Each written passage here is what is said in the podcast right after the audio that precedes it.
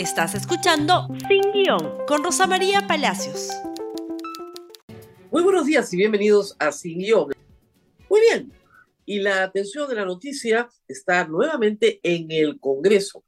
No es que en el Ejecutivo no pasen cosas, sino que al instalarse las comisiones parlamentarias, pues nuevamente ha habido niveles, diría yo, excesivos de confrontación, por ponerlo de alguna manera. Pero es un nivel. Y para ver el nivel del, nivel del Congreso, veamos lo que dijo la señora Kirra Alcarraz. Ella está muy molesta porque el del comercio se redactó un informe en el cual se comparan las calificaciones, ¿no es cierto?, de los congresistas versus su capacidad de presidir una comisión del Congreso. El hecho, congresista de Podemos, de que no tenga educación universitaria, pues la molestó. Y esto fue lo que le dijo a los periodistas. Cuando a mí me preguntan títulos, y yo se los voy a decir así, tal vez eh, mis asesores me dijeron que ni debería dar eh, una entrevista, pero eh, por la, por, yo creo que por la hora estará un poco de más. Pero díganme los que han hecho título, qué mierda han hecho por el país. No han hecho nada. La que no tiene título a la que les habla es una de pueblo, sí, es una de un barrio, es un asentamiento humano, que he hecho más de 38 proyectos en el cual estoy y 8 son de hubiera hecho caso a sus asesores, que para eso el Estado peruano les paga, para darle buenos consejos, porque en realidad lo que dijo ayer revela claramente frente a qué Congreso estamos. Un Congreso que desprecia la educación universitaria, para, ponerla, para ponerlo en claro. La desprecia, pues. Y lamentablemente tenemos un conjunto de congresistas, que no es poco, que proviene de universidades no licenciadas. Es decir, que tienen un título que ni siquiera refleja verdaderamente sus capacidades.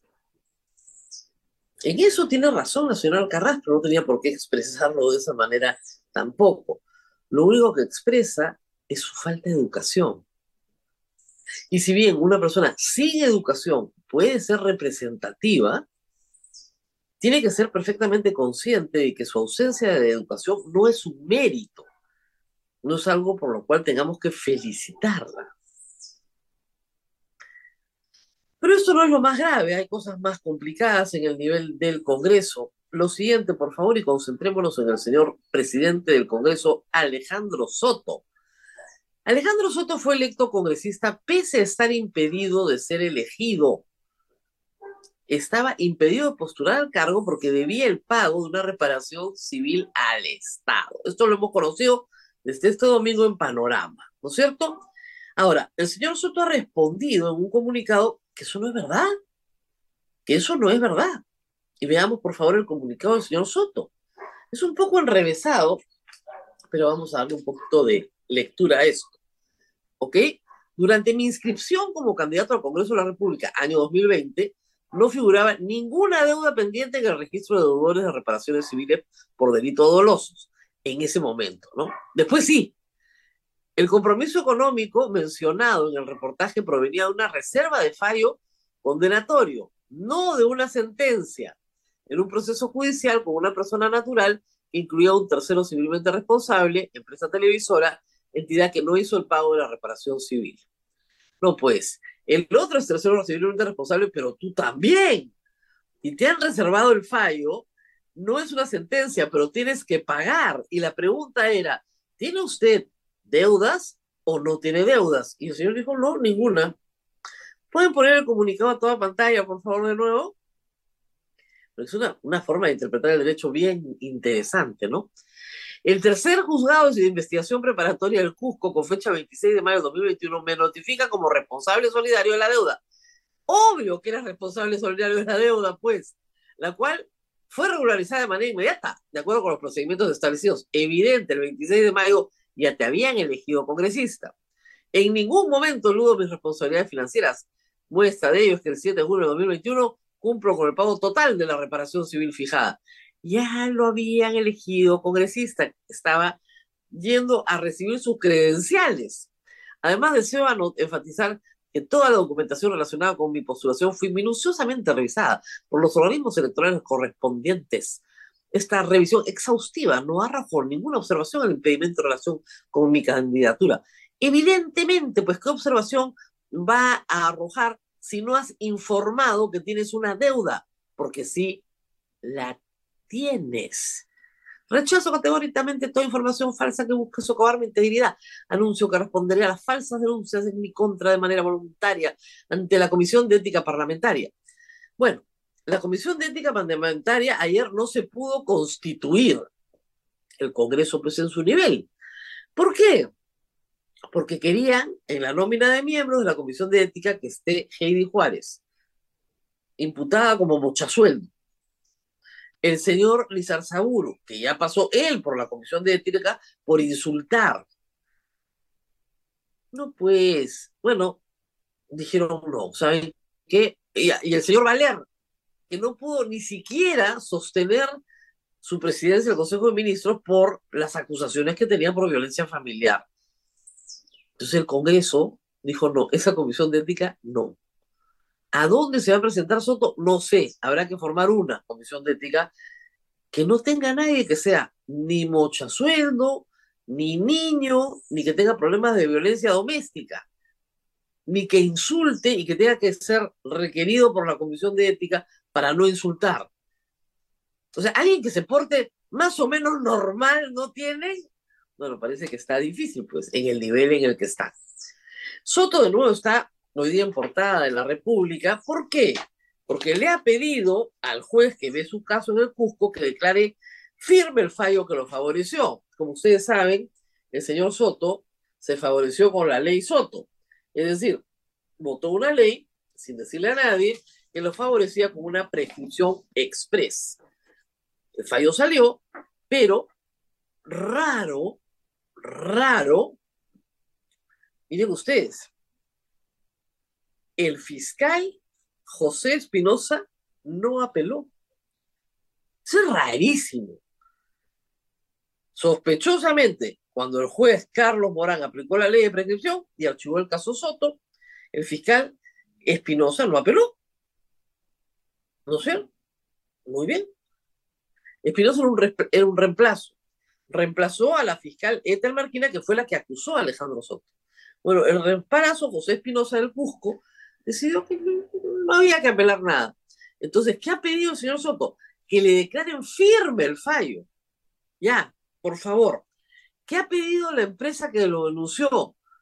Que al menos pague la reparación civil. Es decir, hay un daño civil y van a esperar también que les paguen aproximadamente 300 mil soles de daño, porque se le imputa al señor Soto con la plata que recibe de una operación cuestionada que se iba a sentenciar, ¿no es cierto? Pero que prescribió, se compró una linda casa por 250 mil dólares. El señor Soto está en problemas. ¿Qué hace el Congreso? Bueno, poco menos que nada. Está muy apoyado por APP, donde ha minimizado todas las denuncias periodísticas que hay contra él, ha dicho que no pasa nada. Y este, sin embargo, algunos congresistas comienzan a pensar que tal vez sea una buena idea aplicarle la misma vara que le aplicaron a Lady Camones. Y por eso tenemos esta noticia. Bancadas de izquierda analizan posible moción de censura contra Alejandro Soto. Eh, no muchas bancadas de izquierda, tal vez los 40 que perdieron, aun cuando hay varios de renovación popular, que sí están levantando la ceja, y Norma Yarro también de Avanza País, llamando la atención sobre la conducta del señor Soto. ¿Alcanza para una censura tan rápido? No lo sabemos. Lo que sí sabemos es que el señor Soto en realidad debió haberle explicado a su líder, César Acuña, que tenía algunos problemitas en casa y que esto podía perjudicar su permanencia como presidente del Congreso. Esto, por supuesto, va a seguir se calcula que hay cinco causas por las cuales el señor Soto tiene que someterse a la Comisión de Ética cuando ésta se instale.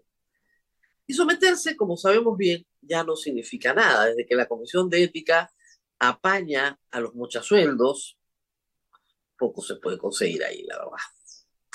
Vamos a una pausa, Samsung, y regresamos con los líos en acción popular, porque las cosas ahí tampoco se han, digamos, congelado o se ha pasado una situación de paz en tanto se resuelva la discusión sobre la expulsión o no de los niños del partido. No, el asunto es al ataque. Pero antes de ir a eso tenemos que dar la pausa a Samsung.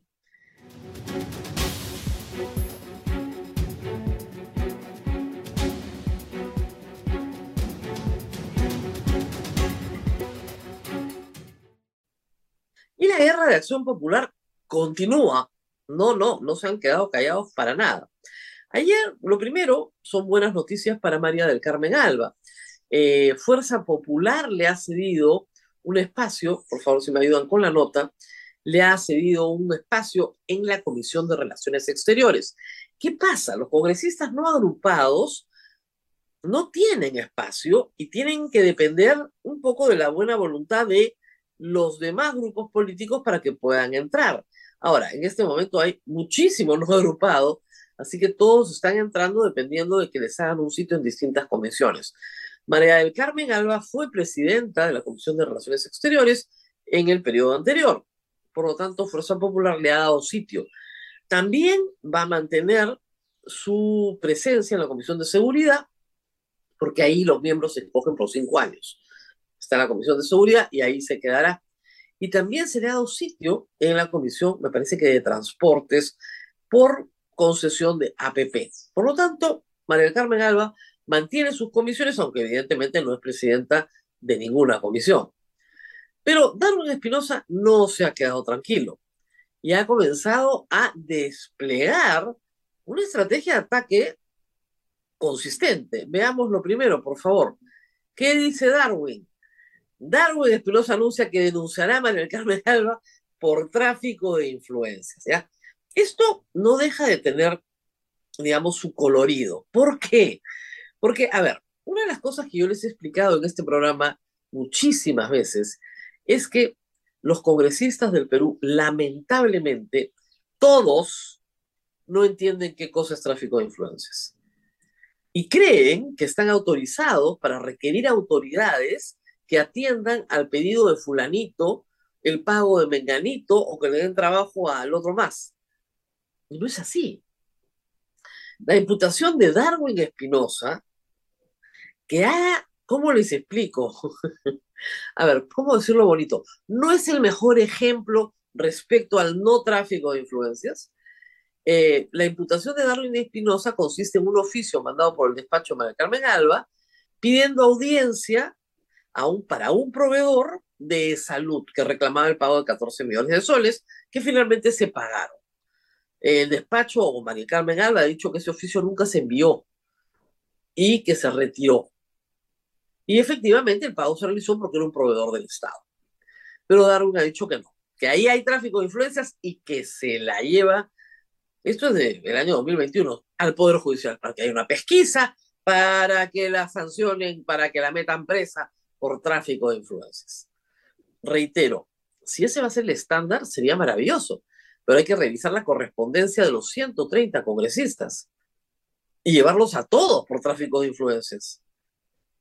Porque lo que los congresistas hacen, empezando por los niños, justamente es tráfico de influencias. El señor Darwin Espinosa quería hablar en Sedapal para favorecer a Sara Boray. ¿Qué cosa es eso? O puestos de trabajo en el Estado.